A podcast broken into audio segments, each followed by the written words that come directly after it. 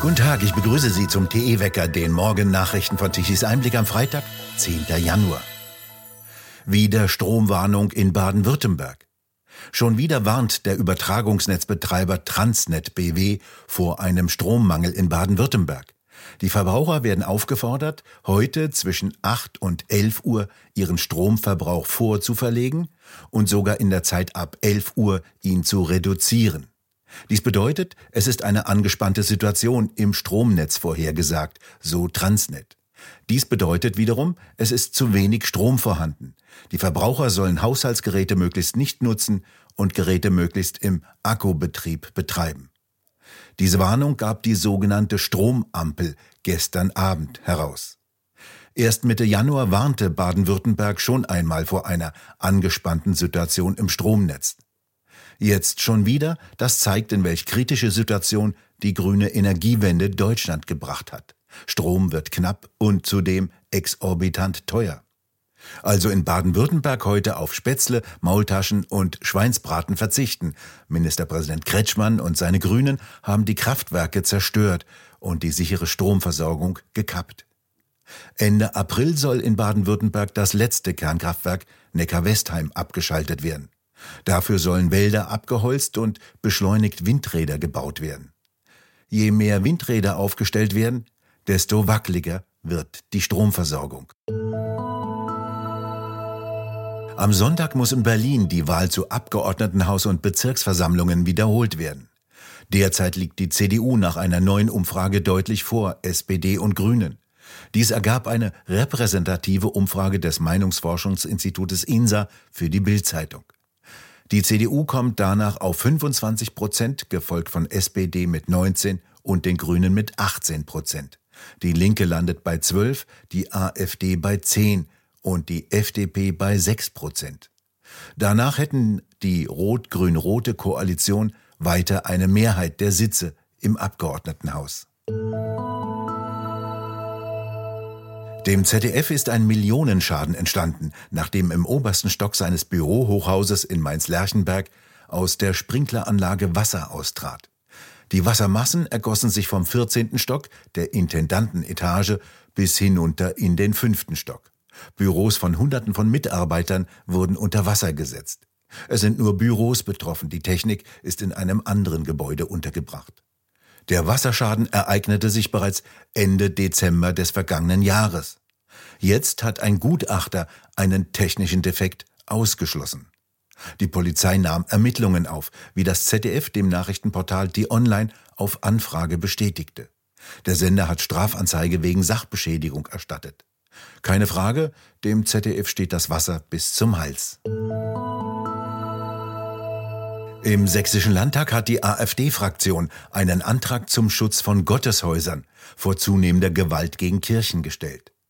In Sachsen habe sich 2022, so die AfD, eine deutliche Verrohung im Bereich der Straftaten gegen Kirchen und christliche Symbole abgezeichnet, darunter Farbattacken auf heiligen Figuren, Schändung christlicher Wegekreuze und Diebstahl von Tabernakeln bis hin zu Brandstiftung und Verwüstung ganzer Gotteshäuser.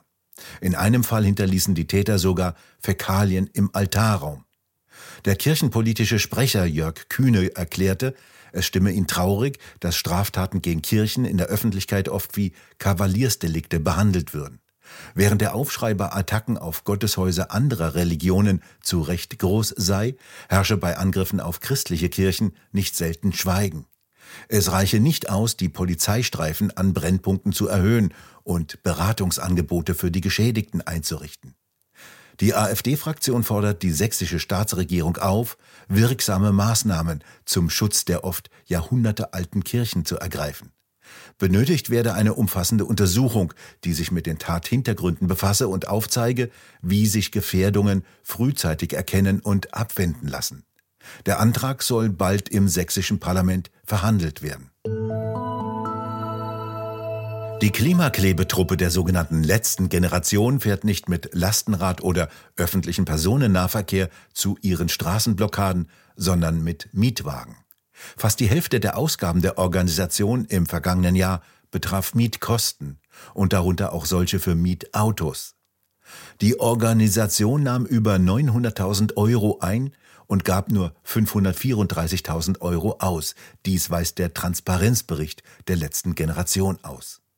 Mit einer beachtlichen Jahresabschlussbilanz von 383.106 Euro ist die Kasse für das laufende Jahr gut gefüllt. Unter den Ausgaben im Jahr 2022 stehen als Beispiele für Materialkosten Dinge wie Sekundenkleber, Druckpapier, Spezialkleber, Banner, Warnwesten, Sitzkissen und Handwärmer. Unter Weiterbildung und Resilienz sind die Beispiele Pressetraining, Anti-Burnout-Seminare, emotionale Aufarbeitungsräume, Mediation und Beratung aufgeführt. Der mit Abstand größte Ausgabenposten betrifft Mietkosten, darunter Mietautos, neben Veranstaltungsräumen und Unterkünften und einer Hebebühne, vermutlich das Gerät, mit dem im Dezember der Weihnachtsbaum auf dem Pariser Platz in Berlin zerstört wurde.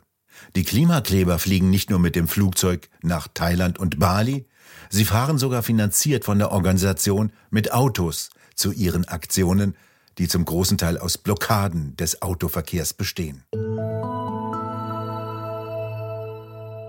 In Schottland gerät die Regierungschefin Nicola Sturgeon aufgrund ihrer Haltung zu Geschlechterfragen immer mehr unter Druck. Die Strafvollzugsanstalten machen bei ihrer Politik der Selbstidentifizierung von Transsexuellen nicht mehr mit und geben ihre woke Linie auf, nach der jeder sein Geschlecht selbst und immer wieder neu bestimmen kann. Die Anstalten machen stattdessen jetzt kurzen Prozess. Die Gefangenen werden künftig nach ihrem biologischen Geschlecht untergebracht. Nach einem Skandal um die Unterbringung eines transsexuellen Vergewaltigers in einem Frauengefängnis hat die stottische Strafvollzugsbehörde angekündigt, die Geschlechtsidentität eines Gefangenen bei der Entscheidung, ob er in ein männliches oder weibliches Gefängnis eingewiesen werden soll, nicht mehr zu berücksichtigen. Dies ist ein weiterer Rückschlag für das Bestreben der Regierungschefin, den Schotten die Möglichkeit zu geben, ihr rechtliches Geschlecht zu ändern, ohne einen Nachweis erbringen zu müssen, schreibt der britische Telegraph. Ein Rechtsdozent aus Glasgow warnt, dass sogenannte transsexuelle Gefangene die Strafvollzugsbehörde verklagen könnten, wenn sie in einem männlichen Gefängnis untergebracht würden, aber eine Bescheinigung über die Anerkennung ihres Geschlechtes besitzen, die besagt, dass sie rechtlich gesehen weiblich sind. In Österreich ist der Arzt Andreas Sönnigsen von den Vorwürfen des Betruges und der Amtsanmaßung von einem Bezirksrichter in Salzburg freigesprochen worden. Der Arzt hatte die Maßnahmen der Regierung gegen die Corona-Pandemie und die Covid-19-Impfungen scharf kritisiert. Ihm wurde angelastet, gegen Bezahlung von 20 Euro digitale Atteste für eine vorläufige Impfunfähigkeit ausgestellt zu haben. Sönnigsen beteuerte in dem Prozess seine Unschuld.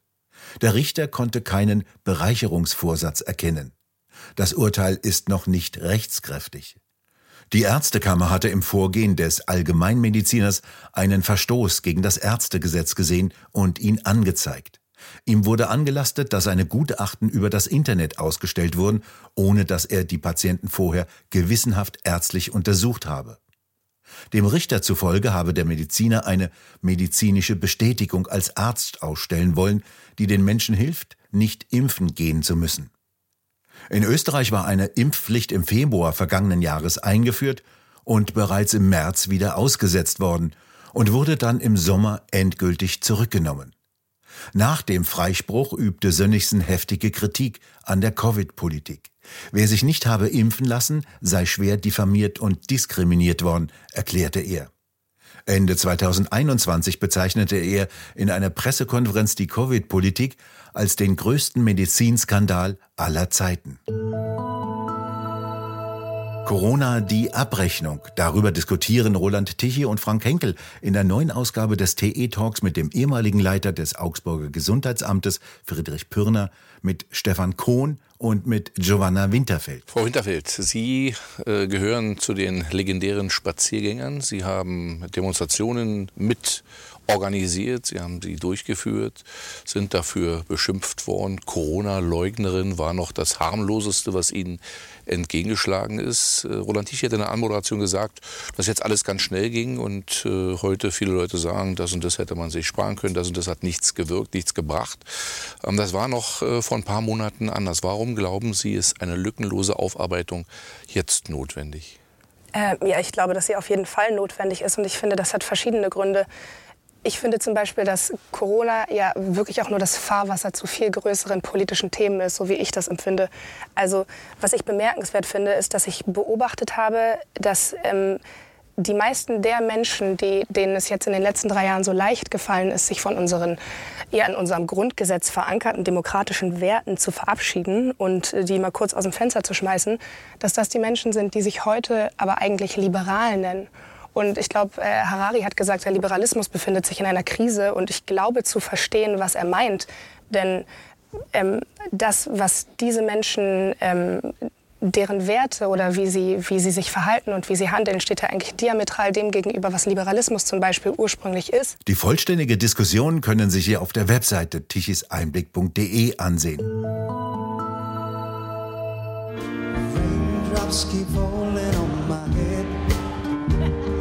Just like the guy whose feet are too der König ist tot im ehrwürdigen Alter von 94 Jahren.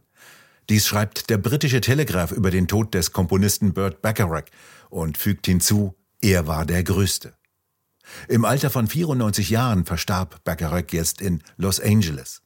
Fast unglaublich, 1957, scheinbar Lichtjahre von uns entfernt, begann er als Pianist und Arrangeur, der Jazz klassische Musik mühelos zu eingängigen Melodien und Arrangements verband.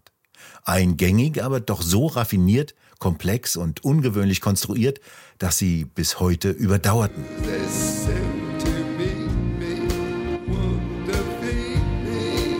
Es ist nahezu unglaublich, was in mehr als einem halben Jahrhundert dessen Gehirn entsprungen ist, und es ist fast unmöglich, dass man nicht eine seiner vielen Melodien irgendwann gehört hat und sie im Kopf geblieben sind, auch ohne dass man sie mit seinem Namen verbindet. Nur wenigen Komponisten gelang es, über 70 Top-Hits zu erschaffen. Berühmte Namen sangen seine Lieder, darunter Dionne Warwick, Aretha Franklin, Dusty Springfield, Tom Jones, Elvis Presley, Scott Walker und Gene Pitney. Unter anderem ist auch das von ihm.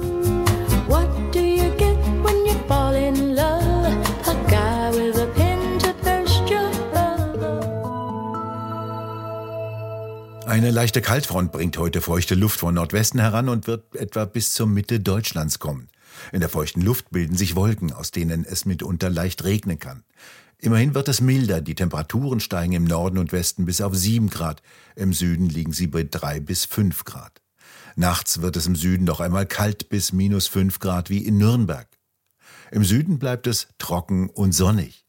Am Wochenende wird es bis auf den Süden wiederum wolkiger und eher trübe. Und nun zum Energiewende-Wetterbericht von Tichys Einblick. Viel Wind ist nicht zu erwarten, still ruhen meist die vielen Windräder. Dies war schon gestern so. Die Windräder lieferten nach Darstellung der Agora Energiewende um 12 Uhr mittags eine Leistung von gerade mal 12 Gigawatt. Die Solaranlagen brachten um 12 Uhr mittags 25 Gigawatt. Diese Leistung brach dann nachmittags drastisch ein. Deutschland benötigte um 12 Uhr eine Leistung von 70,8 Gigawatt. Ohne konventionelle Kraftwerke hätte Deutschland im Dunkeln gesessen. Wir bedanken uns fürs Zuhören. Schön wäre es, wenn Sie uns weiterempfehlen. Weitere aktuelle Nachrichten lesen Sie regelmäßig auf der Webseite tichiseinblick.de und wir hören uns morgen wieder, wenn Sie mögen.